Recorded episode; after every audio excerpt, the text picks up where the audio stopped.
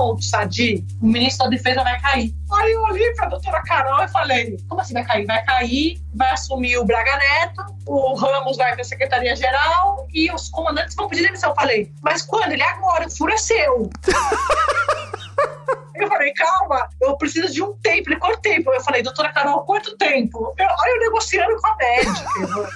e aí ela falou assim, tipo, ela já me conhece. O que, que ela diria se fosse uma pessoa normal? Está de brincadeira, mas como sou eu, ela falou assim, eu preciso de 20 minutos. Aí eu falei, 20 minutos, segura 40 minutos. Ele, tá bom, porque vai ser agora à tarde e tal. Ivan, ela terminando, eu falei, você terminou? Ela terminei. Eu peguei, tipo, as folhas, limpei o gel, assim, da barriga, sabe?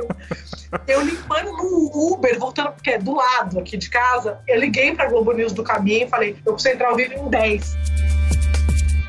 Minha convidada de hoje é jornalista, trabalhou em portais de notícias e na Folha de São Paulo antes de se tornar repórter da Globo News em 2015, onde continua até hoje, agora também como comentarista política no Globo News em pauta. Já integrou a bancada de debate do quadro Meninas do Jô em 2016 e desde 2017 assina um blog sobre os bastidores da política com seu nome no G1. Além de lida e assistida, pode ser ouvida no podcast Papo de Política ao lado de Maju Coutinho, Natuzaneri e Júlia Dualibi. A duas vezes vencedora do troféu Mulher Imprensa imprensa na categoria repórter de telejornal e apresentadora do Em Foco, Andréa Sadi. Seja bem-vinda ao Conversas Paralelas. Oi, Ivan, um prazer estar aqui com você. O prazer é todo meu aqui, nosso, né, da produção. E, Sadi, é claro, né, poderia falar sobre um monte de coisa de política e tal, mas eu quero falar sobre família, né, que você agora é mamãe de dois gêmeos. Como é que a gente fala? Dois gêmeos? É um... De gêmeos, De né? gêmeos, né? De dois bebês. É, dois bebês, exatamente, o João e o Pedro, inclusive parabéns, né, eu tava barrigão lindo durante a gravidez também. E agora, antes de falar de família também, eu preciso dizer duas coisas. Primeiro, que quando você lançou o podcast Papo de Política, eu te mandei uma DM no Twitter parabenizando. Você não me respondeu, mas eu ah, tudo. Fala sério. Mas tudo bem, tudo bem. Mas eu não respondi mesmo. Olha que eu respondo todo mundo. Não, você não, você não me respondeu, mas eu super entendo, porque eu também não respondo ninguém, tá? Então. Não, você super entende, eu tô achando que você tá com hard feelings. Vou resolver. Eu tô colocando aqui ao público, né? Mas é. Mas assim, de, de qualquer forma, parabenizando, porque você entrou no mundo do podcast, né? Era um mundo novo, assim, para muita gente. É, é, que depois que a Globo entrou em 2019 nos podcasts, a gente que faz podcast há muito tempo ficou muito feliz, né? Então, eu queria primeiro saber como é que foi esse mundo do podcast para você, se você começou a curtir, se você já ouvia, como é que era essa experiência? Ivan, muito engraçado você me fazer essa pergunta. Nem se a gente combinasse. Ontem eu até tava no Insta, tava fazendo um story, que eu, quando eu vou dar de mamar, né, assim, eu dou de mamar o dia inteiro. Então, eu fico sentada na... Alguém me perguntou qual é o seu lugar no mundo, aí eu brinquei. Vocês estão de brincadeira, né? Tipo, meu lugar no mundo é essa poltrona de amamentação, porque eu não saio daqui. Então, como eu tô segurando uma criança, eu dou de mamar um de cada vez, eu fico de fone o dia inteiro. Então, na licença maternidade, ao longo desses últimos quatro, cinco meses, dia 7 de setembro eles vão fazer cinco meses, eu passei a licença toda ouvindo podcast, porque televisão, eu não ligo com eles aqui. Eu ligava no primeiro mês que eles não, né, não viravam a cabecinha tal. Agora eu não ligo mais. Então eu fico ouvindo podcast o dia inteiro. Então é, a minha relação que começou, de fato, como você está dizendo, de participação né, no papo de política, vinha um pouco antes, porque eu já ouvia o The Daily do New York Times, sempre gostei bastante.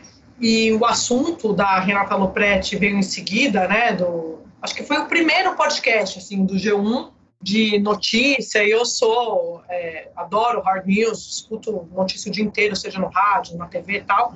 Então, a minha relação como ouvinte de podcast de notícia no Brasil com a Renata e depois fazendo podcast com o Papo de Política.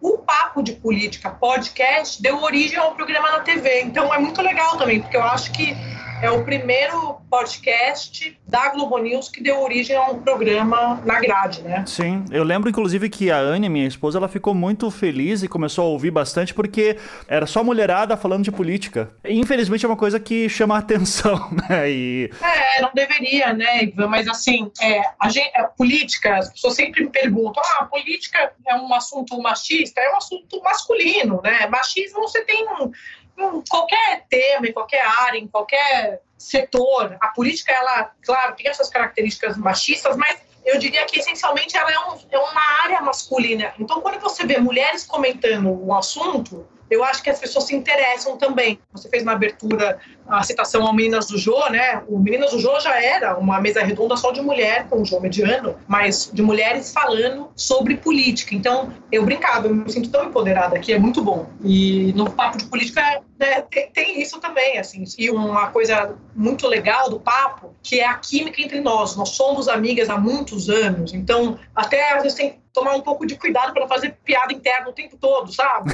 Porque, assim, a gente é amiga, então assim, eu falo, gente, não dá, isso aqui tem que voltar, porque só não vamos entender, faz 10 anos que a gente faz essa piada no sabe? Tipo, não dá. Então, acho que isso ajuda na química, né, disso de, de todo mundo gostar bastante do podcast. Sim, sim. E outra coisa que eu queria também apontar é que você estudou na PUC de São Paulo, né? E provavelmente acho que a gente cruzou nos corredores, porque eu estava fazendo mestrado em 2007 e 2008. Então, olha que bacana. Eu te ignorei duas vezes no Twitter e na faculdade. Você viu então, só que absurdo? Então, mas que legal saber que a gente já se cruzou aí em alguns momentos da vida. Mas eu queria. E outro momento daí que eu acho interessante é que eu também sou descendente árabe, né? Por parte da, de mãe. Mas a minha geração, meu contato com lado árabe da família, ele é muito distante, porque, salvo engano, foi, acho que tataravô, né, ou tetravô, que veio da Síria, e daí tinha toda essa discussão, Síria ou Líbano, o que que era exatamente, tarará. e eu percebi, claro, né, o nome Sadi, ele é bem, é, bem forte nesse sentido, mas é, eu acho que eu nunca tinha me ligado da sua ascendência árabe, até o dia que eu vejo, eu acho que o Guga Chakra te chamando de Brima, né, que é uma brincadeira que ele faz bastante, é, no Twitter, uh, e falando, ah, minha prima, Andréa Sadi, tarará. e daí eu comecei a ficar curioso sobre isso, né, porque eu comecei a perceber como tem árabe na política, e eu acho que você é curioso também por causa disso, né, porque você, vai, você não vai participar da política por dentro, como advogados, que eu sei que você tem uma família de advogados, mas você vai para o jornalismo. Então eu queria saber, primeiro, a história da tua família, que você sabe nos dizer, e como é que foi essa escolha para o jornalismo. Vou contar. E você falando, até eu estava olhando aqui, porque chegou em casa o livro do Diogo Bersito, né? Brimos. É, eu não consegui ler por motivos óbvios aí. Não, imagina. Quem consegue ler com, com, com criança vou, em casa, né? Por favor. Eu vou ler para os gêmeos, né? Mas, bom, a minha descendência é o seguinte: a minha mãe é filha de iraquiano. Meu avô Sami, que já faleceu, todos os meus avós é, já faleceram. Mas o meu avô Sami veio do Iraque, de Mossul, para o Brasil e fez a vida aqui. Conheceu a minha avó que é brasileira, mas tinha uma ascendência alemã, mas síria também. Então, a minha mãe, eu digo que é mais árabe, porque meu avô veio diretamente do Iraque e ele mal falava português. Os pais do meu pai, meus avós paternos, o meu avô era médico, né, o pai dele, já nascidos no Brasil, mas descendentes de libanês e de sírio. Então, do lado Sadi árabe e o meu nome do meio é Kutsi. Eu também sou árabe, que é o meu avô que veio do Iraque. E eu, Ivan, casei com árabe também, né? Porque o Rizek é árabe, que aqui, né? A minha mãe fala que a introdução alimentar dos gêmeos vai ser com kibe, né? Ela não virá essa introdução, né? Porque não vai acontecer, porque eu tenho certeza que a nossa foi. Kibe, coalhada, esfirra. O Rizek é português e árabe. Então, assim, os meninos são Sadi e Rizek, nossos filhos. E sobre o jornalismo, minha família é de médicos e de advogados. Não tem nenhum jornalista na família. Eu sempre fui é, ligada à área de humanas, sempre gostei de falar, de escrever, eu lia muito. Eu passei a infância com um dicionário debaixo do braço. Minha mãe falava, chega de levar esse dicionário para cima e para baixo. Ela mandava eu tomar banho, eu fingia que eu ia tomar banho e ficava além do dicionário no banheiro, era maravilhoso. E aí eu achei que eu fosse ser escritora ou que eu fosse ser professora de história tal. Eu cheguei a prestar história, eu não passei. Eu não passei nada. E eu passei em direito no Mackenzie passei em jornalismo na PUC, mas eu fiquei muito em dúvida, Ivan, entre jornalismo e direito. Eu sempre gostei muito dessa área. Só que eu passei antes em jornalismo, eu fiquei na lista de espera do direito. Não, o contrário. Eu passei primeiro em direito e fiquei na lista de espera do jornalismo. Então, eu te juro, eu vou falar uma coisa que eu acho que eu, eu acho que eu falei poucas vezes assim em entrevista, acho que eu nunca falei. Eu tinha uma coisa de desafio assim, como assim eu não passei no jornalismo? Tipo, como assim? Porque o direito estava ali, sabe? Eu sempre gostei do, do mais difícil. Eu falei, como assim? Eu passei tipo na oitava lista de jornalismo.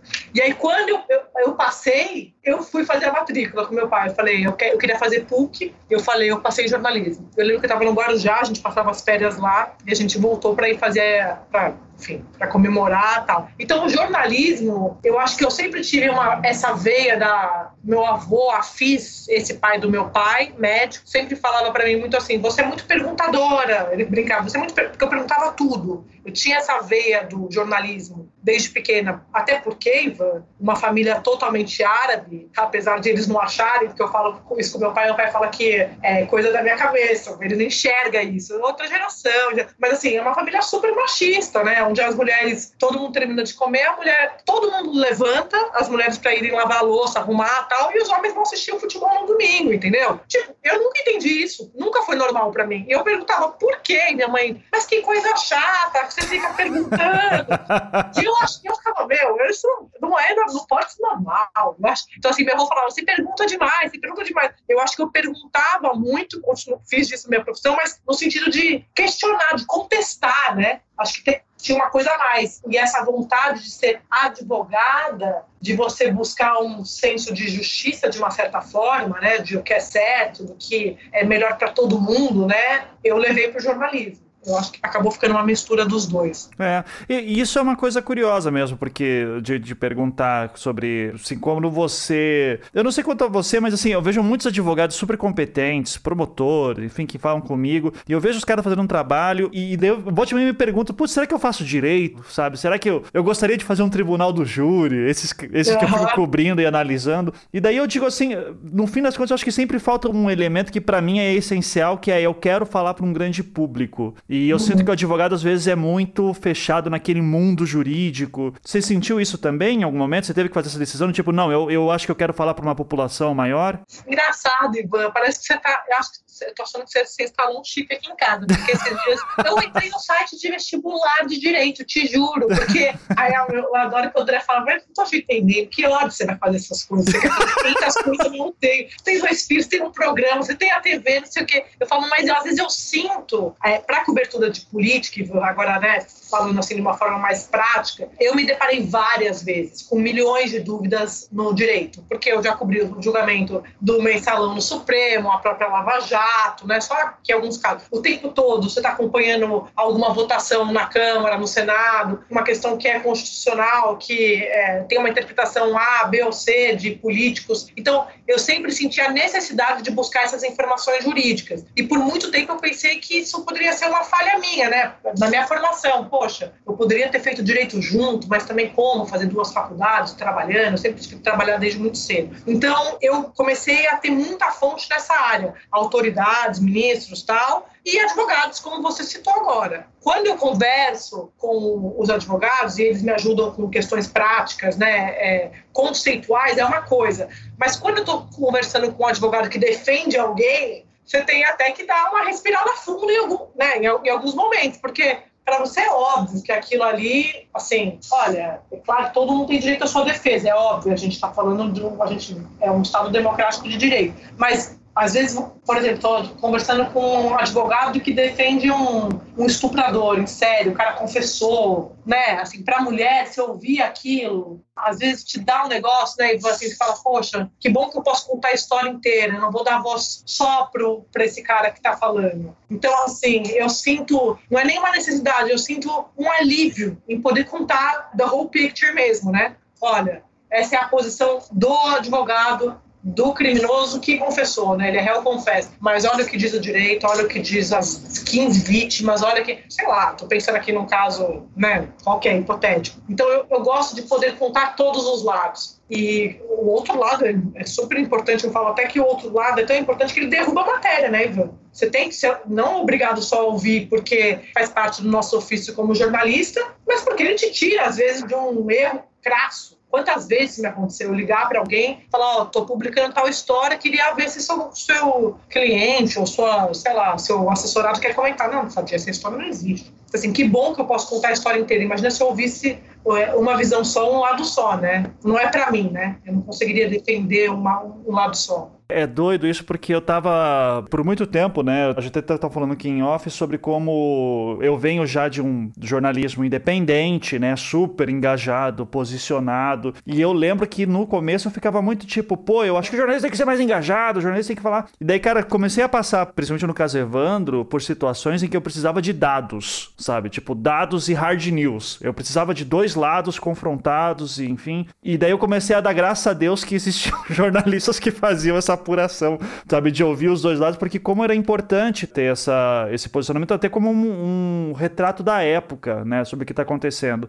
Mas você deu um bom exemplo. Você está entrevistando lá um cara que, de repente, você se sente... Eu não sei você, mas eu converso muito com advogado e promotor, né? E você também. E às vezes eu sinto que eu tô sendo enrolado, né? E dá uma vontade de, tipo, dizer pro cara, não, mas peraí, não é assim, sabe? Eu ainda tenho a liberdade de, em certo momento, poder chegar pro cara e falar, escuta, não é bem assim, né?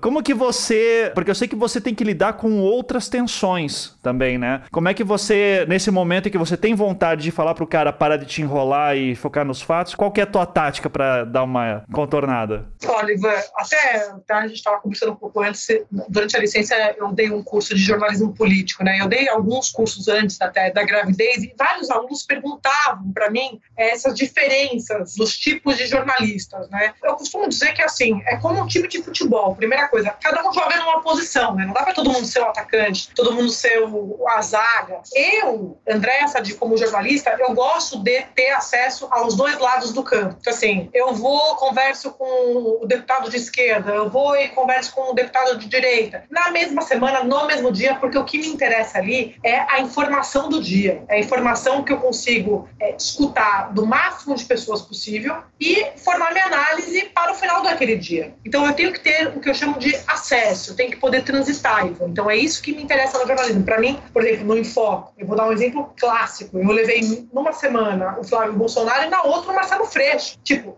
eu quero ser essa jornalista que fala com todo mundo para ouvir todo mundo. Claro que na entrevista com o Flávio Bolsonaro, de uma hora que eu fiquei conversando com ele, 25 minutos foi sobre a rachadinha. Agora, tá sentado na minha frente, as perguntas vão ser as perguntas de política, de cenário e tal, não sei o quê que envolve aquele personagem. Então não tem muito para onde correr quando você está fazendo jornalismo hard news. Você está atrás de notícia. Eu gosto de dar furo, eu, gosto de, eu sou essa repórter que vai buscar esse tipo de informação. Quando você, é, você falou como você lida, como você sai desse tipo de situação, eu estava te ouvindo falando quando se sente enrolado. Eu, quando me sinto enrolada, dentro do meu universo de fontes, também tem uma hierarquia de fontes, né? Então, assim, tem fontes que eu conheço há muitos anos, que eu já sei que tá me enrolando, eu falo, mas deputado, isso aí você vai emplacar com quem? Porque aqui não vai rolar, né?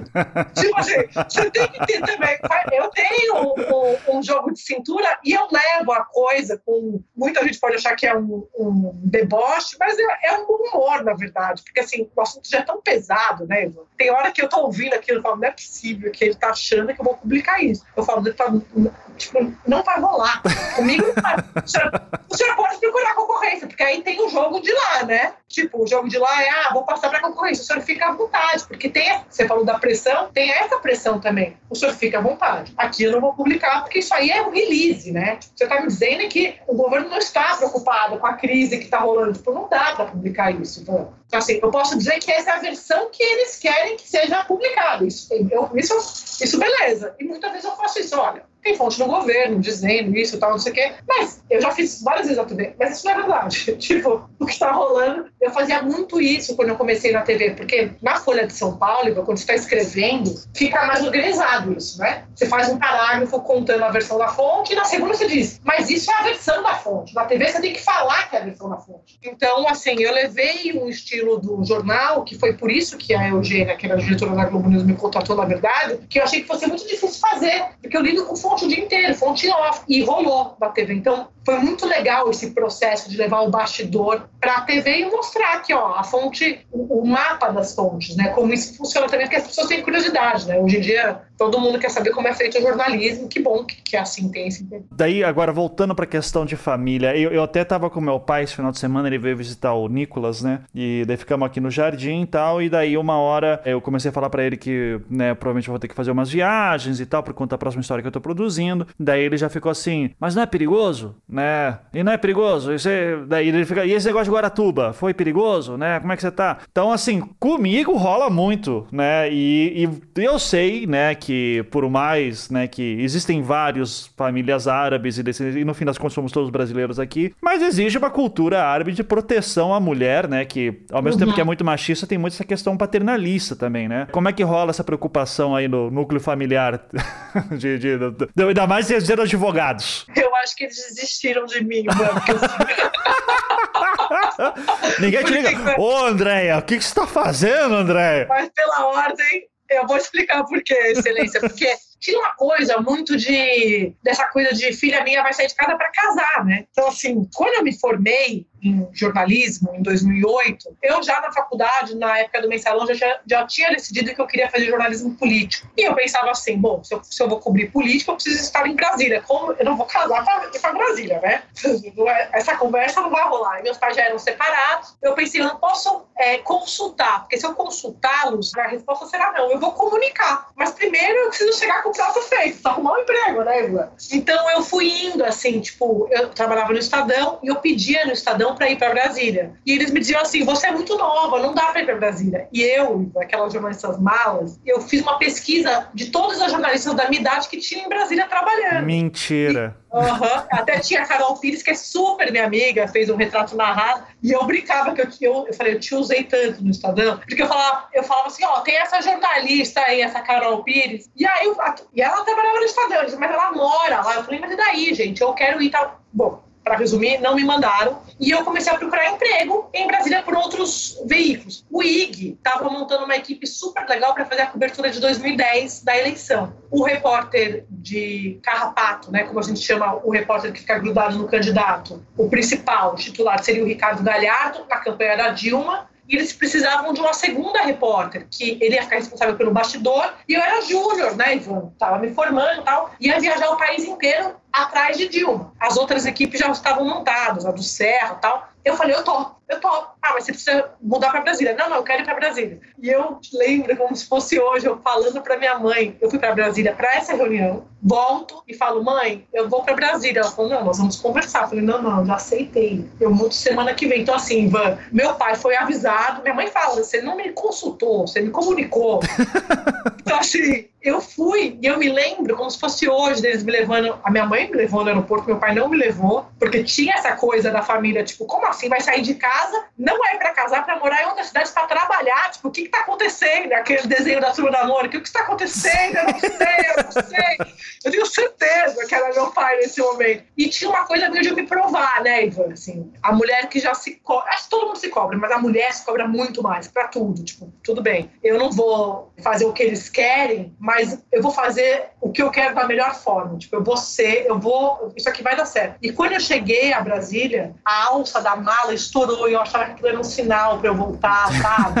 No aeroporto eu chorava. E aí eu liguei pra minha mãe e falei: Meu, mãe, eu vou voltar. Ela falou: Não vai não. Você não quis ir, agora você vai ficar aí. Então, tipo assim, a minha mãe, de uma certa forma, ela me empurrou, porque como a minha mãe foi criada para casar, e casou com meu pai, teve três filhos, só foi trabalhar muito tarde, depois que ela separou do meu pai, ela sempre foi uma defensora, e isso é muito louco, porque é, pela criação muito rígida que ela teve do meu avô, ela foi o oposto nesse sentido com a gente. Ela falava assim para mim: você precisa ser independente. Tipo assim, você, isso, você só vai ser independente trabalhando. Só que, ao mesmo tempo, ela achava que eu não precisava ir até Brasília para ser independente, entendeu? Sim. Fica aqui, tá aqui, trabalha aqui. Não, tá independente demais, tá independente demais. É, não era tão independente, levou muito ao pé da letra. E, só que eu acabei fazendo assim, é, por, por decisões minhas, eu acabei fazendo coisas que eles não acreditavam. Por exemplo, eu casei na igreja, assim, não com o André, né? Eu fui casada antes com o Paulo, que é super meu amigo jornalista tal, e a gente queria casar na igreja tal, não sei o quê, e foi um super casamento. Tipo, meus pais não acreditavam, assim, como assim? Porque eu já tava morando com eles, sabe? Por que você vai? Não tô entendendo. E eu falava, eu quero tomar as decisões da minha vida. Então, assim, no fim das contas, aquela coisa, início de um sonho, deu tudo certo, ufa, porque eu acho que ia ser muito. Eu não queria voltar tipo, não deu certo. Para mim seria um fracasso, sabe? Eu sei que para muita gente ia falar, pô, você foi, você tentou, imagina, você arriscou, tudo bem, mas eu queria aquele olhar para ele e falar assim, meu Deus, porque assim, eu fui e não teve ajuda, né? Meu pai falou, não vou te ajudar, financeiramente nada. Então, eu vivia com o meu salário no começo de carreira, você sabe como é jornalismo, né? Então, assim, foi muito dureza, assim, numa cidade que não te abraça, Brasília não te abraça, porque eu falo, eu não conheço ninguém que vai morar em Brasília para ver o céu, né? Não é tipo Rio, que as pessoas veem que as do mar, praia. Então tá todo mundo lá no jogo, né? Trabalhando, querendo fazer e tal acontecer. Então eu só trabalhava. A minha vida foi muito, muito, muito de trabalho em Brasília e de querer virar e fazer vingar eu ter saído dessa coisa de um ambiente muito masculino, machista, de o único jeito de você ser uma pessoa de muito sucesso seria por dentro dessa coisa da família. E eu falava, vai, vai dar tudo certo, vai rolar. Tipo, depois eu vou casar, porque eu sei, porque assim, tem amigas que não querem casar, beleza, mas eu queria casar. Eu queria ter filho, eu queria ser mãe, sabe? Então, para mim isso também faz parte de, né, de você poder ser o que você quer ser, na hora que eu quis ser. É, ou seja, você queria ter experiência familiar que tua família tanto prezava, ao mesmo tempo também queria. Você queria construir uma coisa nova, né? Que não tinha ainda, né? E nesse ponto, é... mas assim, eu reforço minha pergunta, porque depois que você fica, você ganha mais destaque, você começa a fazer grandes entrevistas, você começa a ser atacada, inclusive, né? Por, por conta, principalmente depois você foi pra Globo, rola algum momento assim que os pais e família falam com preocupação ou realmente não? É, eles confiam em você, você já mostrou que todo mundo que você se vira sozinha bem. Não, é, eu fiz uma digressão, não estou conseguindo fazer terapia por causa dos bebês, eu fiz com você aqui. Não, não, relaxa. Então, a pandemia é para isso mesmo, assim, a entrevista vira, vira super isso. Você sabe que não, assim, acho assim, tem alguns momentos específicos. Meu pai acompanha muito notícia. Hoje a gente, enfim, eu estou contando coisas que aconteceram há 12, 13 anos, né? a gente é muito ligado e tal. E ele acompanha muito. Então, às vezes, ele me escreve: toma cuidado. Quando você está cobrindo um caso que envolve milícia, entendeu? Tipo, cuidado, ele fica preocupado, você está bem, está tudo bem. E, e, grandes coberturas como essas que você citou, por conta da repercussão, né? Eu vim de jornal impresso. Então, você imagina o que virou minha vida quando eu fui para a Globo News em 2015 e um mês depois estourou o começo do processo de impeachment da então presidente Dilma Rousseff. Tipo, eu entrei no ar para nunca mais sair. Não deu tempo de aprender a fazer, né? Eu aprendi fazendo no dia a dia. E, assim, eu tinha todas as fontes, eu estava posicionada, como eu, eu costumo é, dizer, mas eu não estava preparada para aquela repercussão. Então, assim, eu sentava no mesmo restaurante japonês que eu almoçava há cinco anos e de repente as pessoas iam falar comigo e eu não estava entendendo tipo, o que está acontecendo. Eu não, eu não, fui preparada para essa repercussão. As pessoas passaram a querer discutir. As pessoas me encontram na rua, elas querem, até hoje, tipo, todo mundo que me encontra pergunta: e aí, o que, que você está achando, Sadir? O que, que vai acontecer? Eu falo: não, são seis da manhã, não vou conversar sobre tipo, tu sabe, correr, não vai rolar. Então, assim, ninguém quer tirar uma selfie, né? As pessoas querem discutir o país. Então, quando estourou 2015 e tal, e tinha essa repercussão, muita gente, o país né, já estava muito polarizado, nesses momentos, sim, meus pais falavam, só tomando cuidado, cuidado, sabe? É, para você se proteger, porque, enfim. Só que, ao mesmo tempo, acho que a muita exposição acaba te protegendo também, né? Então, assim, eu não tinha muito... Eu ficava preocupada, às vezes não conseguia dormir e tal, mas eu falava, olha, gente, tá tudo bem, enfim. Eu falo isso muito também pros meus pais, assim, né? De, de olha, é, se tem uma coisa boa é que eu hoje estou em evidência. Eu acho que o jornalista que mais sofre no Brasil é aquele que trabalha numa cidade pequena, tá fazendo um, um esquema de. falando de um esquema de corrupção na rádio local, envolvendo algum grande fazendeiro. Sim. É, esse cara, ele tá desprotegido, né? Então, assim, a gente sofre ataque, né, de rede social e tudo, mas é muito menos perigoso em devidas proporções. Claro, tem um ataque psicológico e tudo, né, que isso sempre pega, mas eu, eu geralmente costumo dizer pro meu pai, eu falo muito assim: olha, as histórias que eu pego geralmente já deu tanto problema que tanta gente devia ter morrido, teoricamente, se estivesse falando, que não serei eu a bola da vez agora. Então fica tranquilo aí que, que a gente dá conta, né? Mas é ao mesmo tempo, mas tem esse lance. Eu sou homem, né? Venho de outro local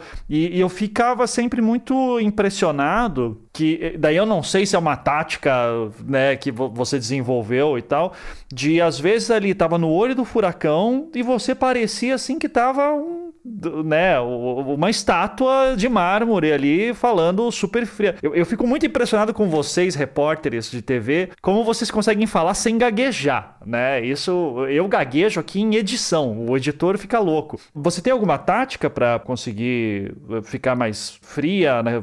OK, vamos focar e vamos agora é a hora que a câmera tá ligada? É muito curioso você falar isso, porque assim, é, dentro desse tema todo que você trouxe aqui, né, da família tal, numa família com muitos homens, eu costumo dizer que a mulher tem que falar rápido para conseguir terminar o raciocínio. Então, desde pequena, eu e minha prima, que é a, a, minha prima mais próxima, que ela é como se ela fosse irmã do Guga, porque o Guga é casado com a meia irmã dela, enfim. Eu e a Amanda, essa minha prima, meu avô dizia que parecia que a gente estava descendo a ladeira Porto Geral, de tão rápido que a gente falava.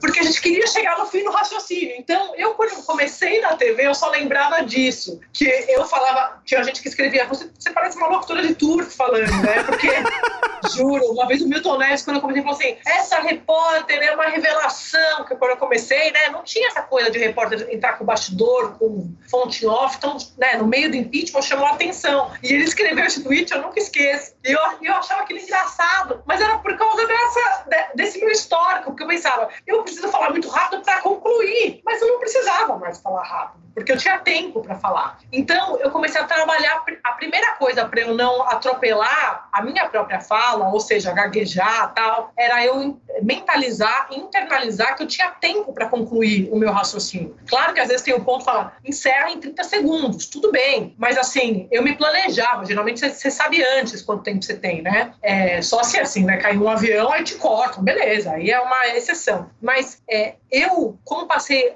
praticamente os meus dois primeiros anos de, de Globo News todo no ar ao vivo, sem gravação, é o que eu falei, eu aprendi com trocar o pneu com o carro andando. Então, às vezes, você tá me vendo ali só eu, só tem eu naquele quadro, mas ao meu redor tem, tipo assim, 500 pessoas, né? Porque as pessoas paravam para ouvir o que eu tinha para falar. Porque o país estava parado esperando o que, que ia acontecer. Então, eu tava ali noticiando. Então, assim, ali no Palácio do Planalto, às vezes eu tava no ar, e tinha gente de um lado com cartaz protestando pelo PT, do outro lado contra o PT, que aos berros, na hora que eu entrar, falava, gente, não dá para berrar, eu vou entrar ao vivo agora. Então eu meio que negociar com a turma ao meu redor, sabe? E o pessoal respeita, né? Porque assim, é isso, eu, é o que eu te falei, eu, isso é uma coisa que eu acho legal da repercussão do meu trabalho. As pessoas sabem que eu estou fazendo um trabalho sério, eu estou reportando. Então, assim, meu, você quer berrar? Não dá. E eu, eu negociava do tipo, não, ó, gente, não dá nem para entrar aqui na, na, Porque tem gente que quer invadir, né, o quadro, né? Claro que isso já aconteceu várias vezes comigo, mas aí é imprevisto. Você está ali no salão verde na Câmara e alguém passa, entra. Eu já, uma vez eu já falei: o senhor terminou o seu protesto? Não posso continuar aqui mesmo?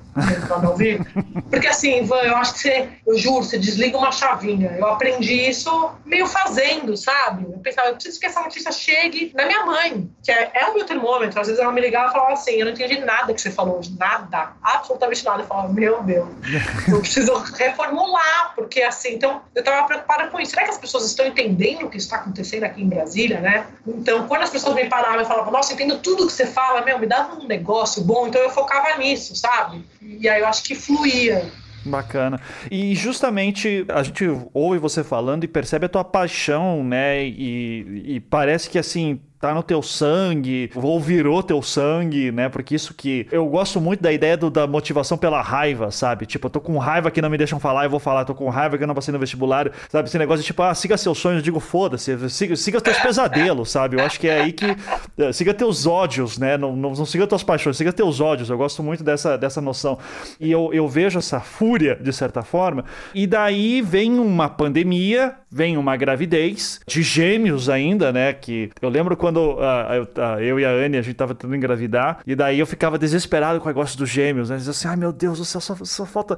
Porque a gente teve que fazer tratamento, tudo, né? E, e a gente tava já uns, alguns anos tentando, e daí quando. Daí eu ficava assim, mas qual que é a chance de dar gêmeos, né? E o desespero. E daí, a primeira pergunta que eu te faço é como foi. Já, já tava a pandemia quando você engravidou, né? Já. E, e, como é que foi engravidar e, no segundo momento, descobrir que era gêmeos? E aqui eu não quero nada da maternidade ideológica, sabe? Tipo, ah, foi tudo lindo. Eu quero o, o sujo, sabe? Eu quero aquilo, é, aquilo, aquilo que ninguém fala nas entrevistas.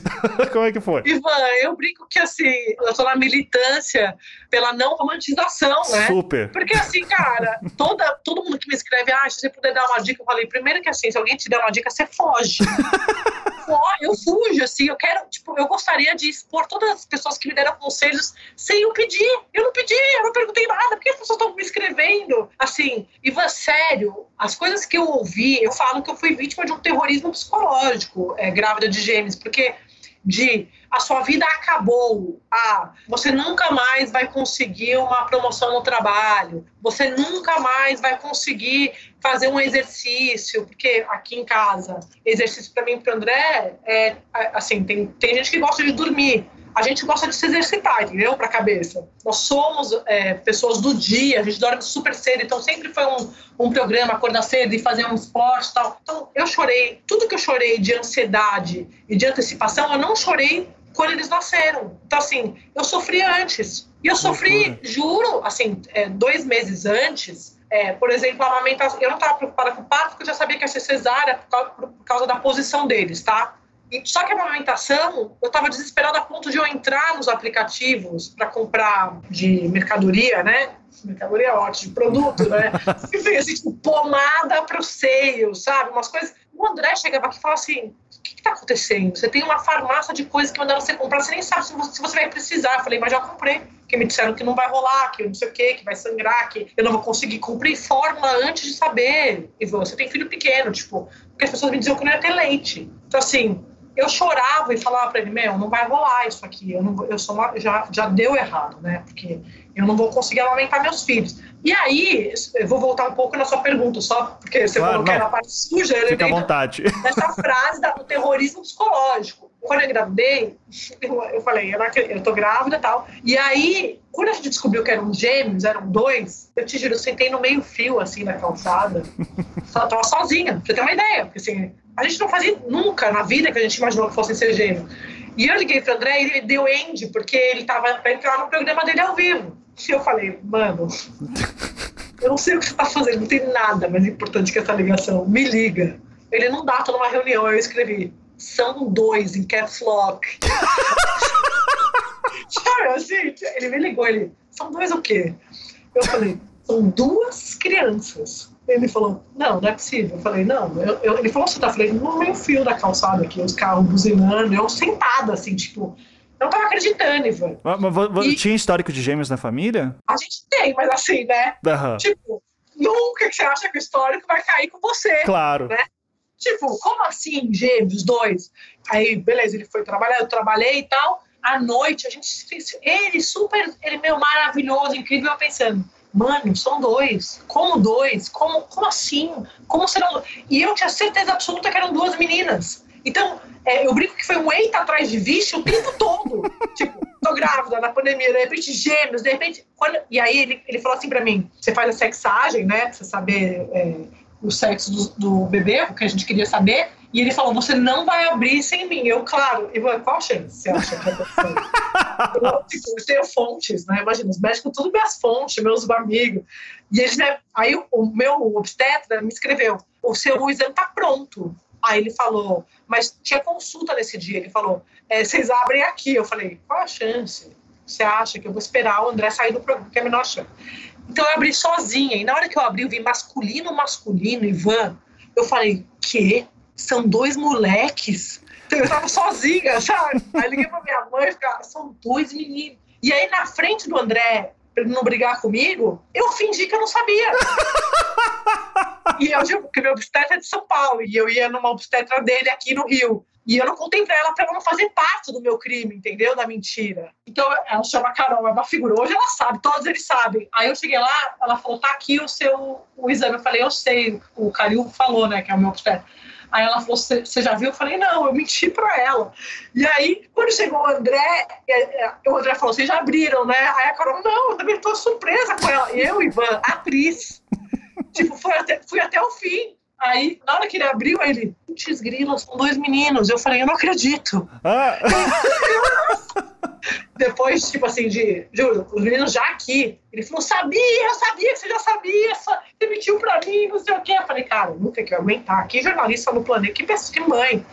Então, assim, foram muitos sustos e eu acho que todo mundo que projeta, né, assim, quando você vai dar um conselho, Ivan, você está projetando, na verdade, a sua experiência no outro. Essa, eu vejo dessa forma. Então, se você fala assim para mim, ah, o Nicolas é isso, assim, assado, assado, tudo bem, mas assim, cara, com o João e com o Pedro pode ser que não seja assim. Então, as pessoas falam assim, a coisa que mais me irritava é que queriam me colocar em mil grupos de WhatsApp. Eu falei, não tem a possibilidade, eu não estou em nenhum grupo. Porque imagine você ficar se comparando, gente. Tipo, eu já tenho o Pedro para comparar com o João. É, eu não tenho. Porque o Pedro, ele bate a palminha, eu olho para ver se o João tá batendo, concorda? É óbvio. Óbvio. Uhum. O que, que, tá, é, assim, que, que aconteceu que um riu e o outro ainda não? Então, assim, eu fico o dia inteiro já com a referência. Imagine num grupo de WhatsApp. Então, assim, eu não entro. Eu falo para minhas amigas, eu não quero. Eu já estou em 500 de jornalistas, eu não quero. Então, a maternidade nesse lugar do. Eu sigo vários instas, assim, perfis legais, e também eu estou na roleta do unfollow. Tipo, eu vou parando de seguir gente que eu acho que é, é uma patrulha, sabe? Tipo, essa coisa do seu bebê tem que. Não, meu, não. É, você só tem que colocar na escola o melhor que. Sim, mas você vai pagar. Você vai fazer um Pix para mim? Porque assim, tipo, cara, eu tenho que trabalhar, a mulher tem que trabalhar. Tipo, como é que nós vamos fazer, Ivan? Então, assim, não diga como funciona na minha casa, cara. Tipo, eu sei o que funciona melhor aqui. E mesmo assim eu vou errar, né? Mas é, uma coisa, pelo menos, que a gente sentiu muito aqui em casa, e, e que pra Anne foi muito triste, por isso que eu tô te fazendo essa pergunta, até em questão de família, porque uh, a gente fez acompanhamento psicológico durante tudo, né? E, inclusive, os, quem mais aumentou a demanda aí foi por psicólogos aí durante a pandemia nesse sentido, e ainda com uma gravidez e tal. Então a gente tem uma experiência meio parecida nesse sentido. E uma coisa que a Anne sempre falava muito, e eu sentia falta também, é que a Anne não pôde vivenciar aquele lance de, da gravidez, que era de fazer o curso, conhecer outras mães grávidas, ter contato com outras grávidas. Daí você cria aquele grupo, sabe, tipo, da escola, né? Parecido do curso, todo mundo trocar informação e daí um vê o filho da outra crescer. O Nicolas, ele não conhece outros bebês, né? Você sentiu falta disso? Ivan, eu vou ser muito honesta com você. Eu estava muito preocupada em pegar a Covid. Então, assim, sabe aquela coisa de. É, quando eu ia às consultas, né, ao pré-natal, eu saía aqui de casa, parecia um astronauta, porque eu ia, tipo, totalmente paramentada. Então, eu estava muito preocupada em não pegar Covid grávida. Uhum. Que, inclusive, teve toda uma discussão sobre quando que é, é, é grupo de risco, não é? Exatamente. Um, é, é, foi muito tenso, né? E até na vacinação. Eu vacinei como lactante, mas até sair a diretriz né, na prefeitura, demorou. Tanto é que quando saiu para puérpera, aqui no Rio, já não era mais puérpera, porque eram 45 dias, né? Mas depois incluíram. Então, por isso eu acompanhei muito noticiário no comecinho da gravidez as pessoas falavam desliga, tá? mas era o contrário, eu precisava estar ligada para saber o que fazer. Mas, voltando à sua questão, eu sou uma pessoa muito sociável, eu gosto de gente. Então, eu tenho um grupo de melhores amigas há 30 anos. A gente estudou juntas no, tipo, no maternal. Então, todas essas minhas amigas estão em São Paulo, né? Eu tenho muitos amigos aqui no Rio e tal. Mas esse momento da gravidez, eu queria viver com as pessoas mais próximas. Então, é dentro disso que você está falando. Minha família em São Paulo, a família do André em São Paulo. Tipo, as pessoas não me viram grávida, né? A gente não, eu não fui a lugar nenhum grávida, a gente só saía de casa para fazer coisas referentes aos bebês, para Natal, fazer é, comprar coisa, né? Para assim, a gente fez uma mudança, teve isso também. Eu mudei de São Paulo para o Rio e do Rio, do apartamento do André de solteiro para o que a gente mora atual, pra, que é maior por causa dos bebês. Então assim, a gente fez uma mudança, grávida de sete meses, tipo, em janeiro, sabe? Assim, um calor, verão no Rio.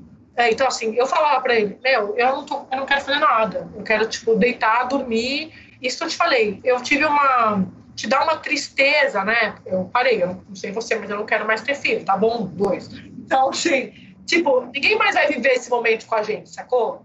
Eu acho que eu senti mais quando eles não puderam ficar aqui, nem a gente ir para São Paulo no começo. Todo mundo que veio depois, e assim, quem veio? As avós, né? É, elas vieram vacinadas, duas doses, sabe assim? Todo mundo de máscara para pegar o bebê, nem para pegar o bebê, depois só quando vacinava duas vezes para pegar os bebês de máscara, sabe essa coisa? Então, e fica um dia e vai embora, não tem, né? Não tem muito, porque não dá. A minha irmã que é madrinha não conhece ainda, sabe? Então, isso eu sinto muita falta. É, isso a, a gente sente, sente, também. Tanto que um dos motivos. A gente passou por duas mudanças, né? Depois que o Nicolas nasceu. Um para um apartamento maior, só que daí o apartamento. A gente começou a ter problema com o vizinho, que reclamava dos cachorros andando. A gente falou: não, dane-se, vamos mudar de novo. Daí viemos para uma casa com quintal, tudo. Porque daí o Nicolas já começou a querer andar, né? Tentar andar. E daí a gente queria um espaço um pouco maior, então vamos, vamos se mudar de novo. E foi uma coisa, foi passar por duas mudanças, tudo isso. Justamente o quintal é para quando vem vovó, pisa, qualquer coisa assim, ter aquele espaço em aberto, o pessoal com, com máscara para poder ter o contato com ele, para ter um pouquinho de experiência da criança ter contato com a família, né? Porque chegou um momento também pra gente, e, e, por isso que eu te fiz essa pergunta, que a gente queria, assim, cara, a gente tá perdendo um monte de coisa que não vai voltar porque a gente não sabe se vai ter outro filho. Eu também brinco assim, não, não quero outro filho, pelo amor de Deus, já tá dando trabalho pra caramba. Né? Eu ouvi uma frase esses dias que é ótima, tipo, ter filho é assim, é uma merda o tempo inteiro, tudo é confusão, cansa, tá, tá. daí acontece uma coisa mágica que faz tudo valer a pena, né? Ele dá um sorriso, ele aprende a bater palma, ele olha para você e pega no teu nariz. Putz, tudo isso é foda daí você, daí fica maravilhado. Mas dizem que depois de um tempo rola a amnésia, né? De, depois de um ano, assim, que as crianças já estão um pouco mais. Eu acho que eu não vou ter. Eu acho muito difícil. É, tá, você então nem se fala. Mas, é, mas sabe Deus. Mas de qualquer maneira, eu, eu fiquei me perguntando isso porque, já que a gente começa o papo aqui falando de família, aí você já falou, né, que tomou todos os cuidados aí com os gêmeos, com, com a sua família também, mas rola aquele negócio, né, tipo, meu Deus, minha filha está grávida, minha irmã está grávida, né, e não poder pegar a criança num ambiente extremamente familiar. E daí, né, como é que lidou com isso? Vocês conversam assim? E, e ao mesmo tempo de tudo, você trabalhou até o último dia. Até a sim. Tua mãe não ficava tipo, André, descansa um pouco, pelo amor de Deus. Todo mundo. os médicos, né? Imagina o obstetra, ele chega, não dá mais pra entrar ao vivo. Eu falei, não, mas eu tô bem. Se eu não entrar, tipo, é distração pra mim falar, sabe? Tipo, vai cair o ministro, tô de boa. Se eu ficar deitada, não vai rolar. Então, o Brasil tá pegando fogo. Não, tá tranquilo, você não passou por uma gravidez de gêmeos. Não, eu vou te contar essa última, último pré-natal, eu lá na sala fazendo, eu fui só, tanto é que foi o único que eu fui sem o André, porque era o último tal, e é claro, Lady Murphy é óbvio que, que o João, que tava sempre com a mão no rostinho, esse dia tirou a mão do rosto, né? Ah! Ai, o André queria morrer, eu quase não contei pra ele, sabe? Porque, tipo, coitadinho. Era um dia que ele ia ficar até mais tarde no Sport TV. E aí eu tava lá deitada e dois. Bom, você fez o pré-natal de um, dois, assim, demora muito, né? São dois. Né? Não dá pra fazer. Fiz um, ah, do outro tá beleza também, é outra criança. Então é, demora muito. E aí eu tô lá, toco meu telefone e eu tava com o celular na moininha defesa para fazer vídeo pro André. Tá. Só tô explicando aqui pela ordem. Não, tudo bem. Aqui pro, pro ouvinte podcast, eu não falar essa mulher é crazy. E aí, toca no telefone até saiu do vídeo. Sabe aquela que, que, raiva que dá? Você tá gravando uma imagem. E era uma fonte, Sadi. O ministro da Defesa vai cair. E tipo assim, eu e o toda cheia de, daquele gel, né? Aí eu olhei pra doutora Carol e falei, eu falei, como assim vai cair? Vai cair, vai assumir o Braga Neto, o Ramos vai para a Secretaria-Geral e os comandantes vão pedir demissão. Eu falei, mas quando? Ele é agora. Eu falei, ele falou, o furo é seu. Eu falei, calma, eu preciso de um tempo. Ele, quanto tempo? Eu falei, doutora Carol, quanto tempo? Eu, olha, eu negociando com, com a médica. Sabe, tipo, eu, eu, meu, João e Pedro, gente, juro. E aí ela falou assim, ela olhou pra mim, é, tipo, ela já me conhece. O que, que ela diria se fosse uma pessoa normal? Está de brincadeira, mas como sou eu, ela falou assim, eu preciso de 20 minutos. Aí eu falei, 20 minutos, segura 40 minutos. Ele, tá bom, porque vai ser agora à tarde e tal. Ivan, ela terminando, eu falei, você terminou? Ela terminei. Eu peguei, tipo, as folhas, limpei o gel, assim, da barriga, sabe?